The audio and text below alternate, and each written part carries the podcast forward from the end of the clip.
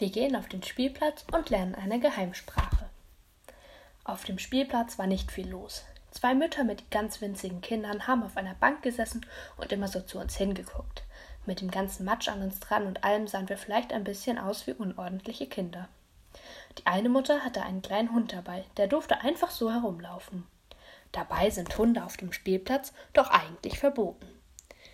Ich habe mich aber trotzdem darüber gefreut. Es war ein sehr süßer kleiner Hund. Tineke und ich haben immer Komm her, kleiner Hund, na komm, gerufen.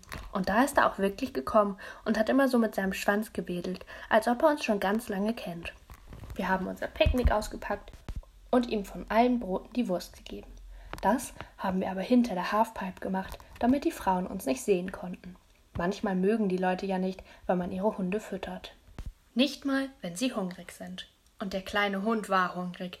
Das hat man gemerkt.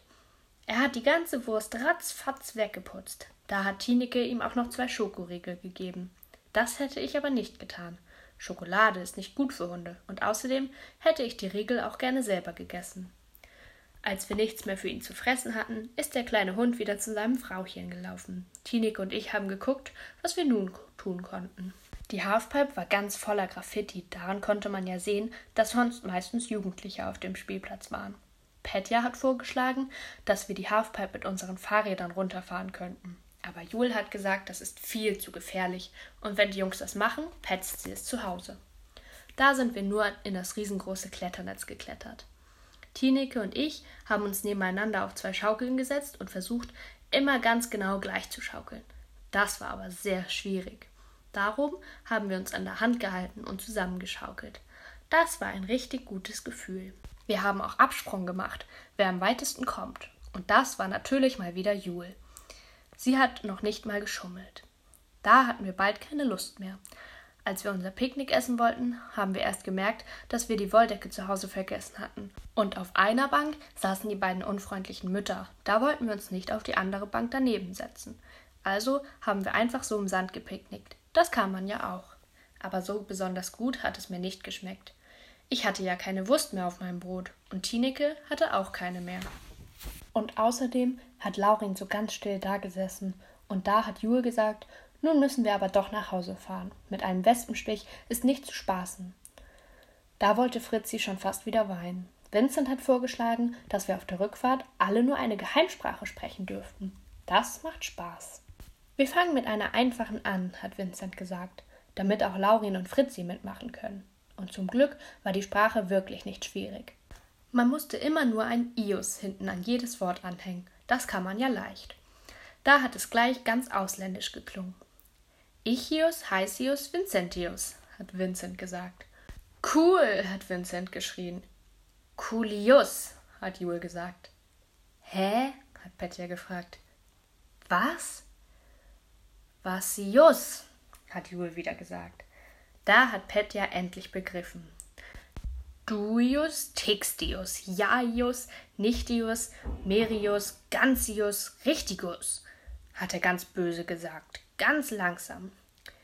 Sius, Istius, Jaius, Auchius, Kainius, Vegerius, habe ich geschrien.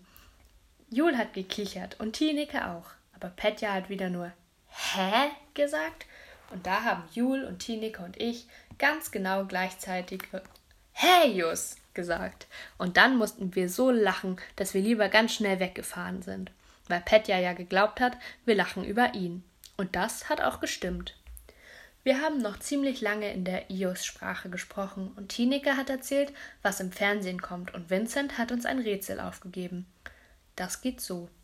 Hatius Kainius, Physeius Untius Canius Dochius Gehenius, Hatius Caeneus Baineus, Untius Bleibtius Dochius Stenius, Vastius Istius Dacius.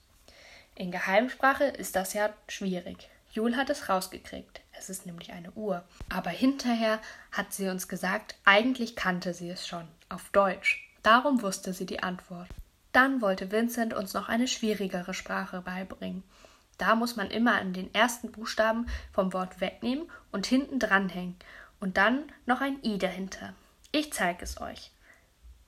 Arati, das heißt Tara. Man muss aber sehr viel nachdenken. Und Petja hat gesagt, immer nur Geheimsprache ist Scheiß. Laurin hat das auch gesagt. Und als wir uns vielleicht fast gerade wieder verkracht hätten, haben wir vor uns auf dem Weg zwei Männer auf Fahrrädern gesehen. Die sind auf uns zugekommen. Und man stelle sich vor, das waren Papa und Tinekes Vater. Habt ihr euch Sorgen um uns gemacht? Habe ich gefragt. Natürlich will ich nicht, dass Mama und Papa meinetwegen richtig Angst haben, aber ich finde es schön, wenn sie sich ein bisschen Sorgen machen. Dann weiß ich nämlich, dass sie mich lieb haben und dass ich ihnen fehle. Das weiß ich aber eigentlich sowieso.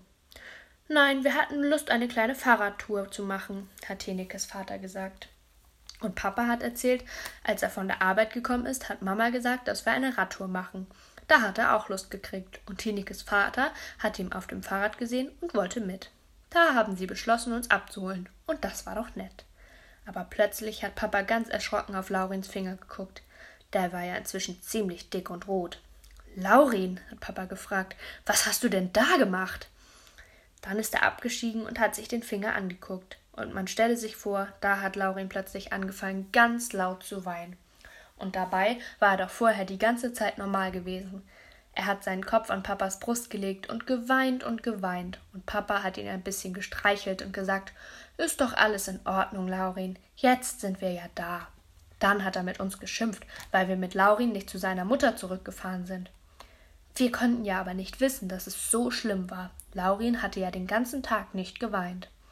Aber Jule musste natürlich wieder sagen, dass sie ihn ja gleich nach Hause bringen wollte. Die Väter haben Laurin zu seiner Mutter gebracht und Petja und ich sind zu Mama gegangen. Na, war's schön? hat sie gefragt. Wir haben gesagt ziemlich. Aber mehr konnten wir gar nicht erzählen, weil der Maus angeflitzt gekommen ist mit einem Marmeladenglas in der Hand. Ich hab jetzt auch ein Tier, Edgy Badgy, hat er gerufen und das Glas hochgehalten. Es war ganz mit Gras vollgestopft und im Deckel waren lauter Löcher. Da wusste ich schon, was es war. Ich habe einen Marini gefangen, hat Maus gesagt. Für mich ganz alleine. Na geil, hat Petja gesagt, aber ich habe mir das Glas angeguckt. Es war vielleicht ein bisschen viel Gras darin. So kann der dir ersticken, Maus, habe ich gesagt. Da ist es ja sehr eng. Da ist das auch eng, wo die Kaninchen wohnen, hat Maus böse gesagt. Ja, aber die dürfen ja auch mal frei im Gehege laufen, Maus, habe ich ihm erklärt. Und sich bewegen. Tineke will ja keine Tierquälerin sein. In dem Augenblick ist Papa zurückgekommen und hat gesagt, Zita Sibyl war ziemlich ärgerlich, weil wir ihren Sohn den ganzen Tag mit einem Wespenstich durch die Gegend geschleppt haben. Und wo sie recht hat, hat sie recht, hat Papa gesagt. Petja, wirklich, von dir hätte ich eigentlich schon ein bisschen mehr Vernunft erwartet. Aber das war natürlich dumm von Papa. Ich bin ja eigentlich viel vernünftiger als Petja. Mit dem Alter hat das gar nichts zu tun. Petja hat gerade erzählt, dass Laurin überhaupt gar nicht nach Hause wollte. Da ist Maus von der Terrasse hereingestürzt gekommen und hat ganz laut geheult. Nicht noch eine Wespe, hat Papa gesagt. Maus, was ist denn los?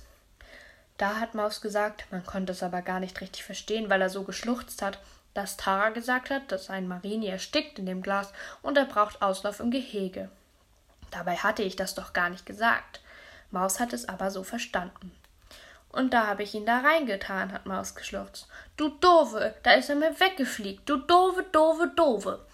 Und er hat immer gegen meinen Bauch geboxt. Papa hat seine Hände festgehalten und gesagt, das heißt geflogen und nicht gefliegt. Und jetzt muss Maus mal aufhören mit dem Wütigsein. Marinis kann man nicht in einem Gehege halten. Sie fliegen dann davon. Das können Kaninchen ja nicht. Aber Maus wollte sich überhaupt nicht beruhigen. Du Puparsch, hat er geschrien. Papa hat gesagt, jetzt ist Schluss. Solche Wörter sagt man nicht. Und er wüsste doch auch gerne mal, wie Maus denn überhaupt zu dem Gehege gekommen ist. Schließlich muss er dazu ja durch Voisins Garten. Da hat Maus immer nur die Lippen zusammengekniffen, und als Papa gesagt hat, nun muss Maus es ihm aber erzählen, hat er gesagt, er kann sich nicht erinnern. Ich hab das vergessen, hat Maus gesagt. Du Papa, wie ich da hingekommen bin. Papa hat gesagt, dann muss Maus morgen bei Frau Voisin klingeln und sich dafür entschuldigen, dass er ganz aus Versehen durch ihren Garten gelaufen ist. Mama hat gesagt, dass Frau Voisin Maus ja vielleicht gar nicht bemerkt hat. Das ist ganz egal, hat Papa gesagt. Entschuldigen muss er sich. Und außerdem hat sie ihn gesehen. Darauf kannst du Gift nehmen. Das habe ich auch geglaubt. Frau Voisin sieht uns ja immer. Papa hat Maus an die Hand genommen und gesagt, so, und nun suchen sie beide ein neues Tier. Das Marmeladenglas soll Maus mal mitnehmen. Das war aber leider noch im Gehege. Ich habe mich in meinem Zimmer auf den Fußboden gelegt und versucht, mir Sätze in den schwierigen Geheimsprachen auszudenken. Wenn Tineke und ich die ganz schnell sprechen können, können wir uns ja immer unterhalten und keiner versteht uns. Sowas finde ich gut. Ich freue mich schon, dass wir in der Schule bald echtes Englisch lernen.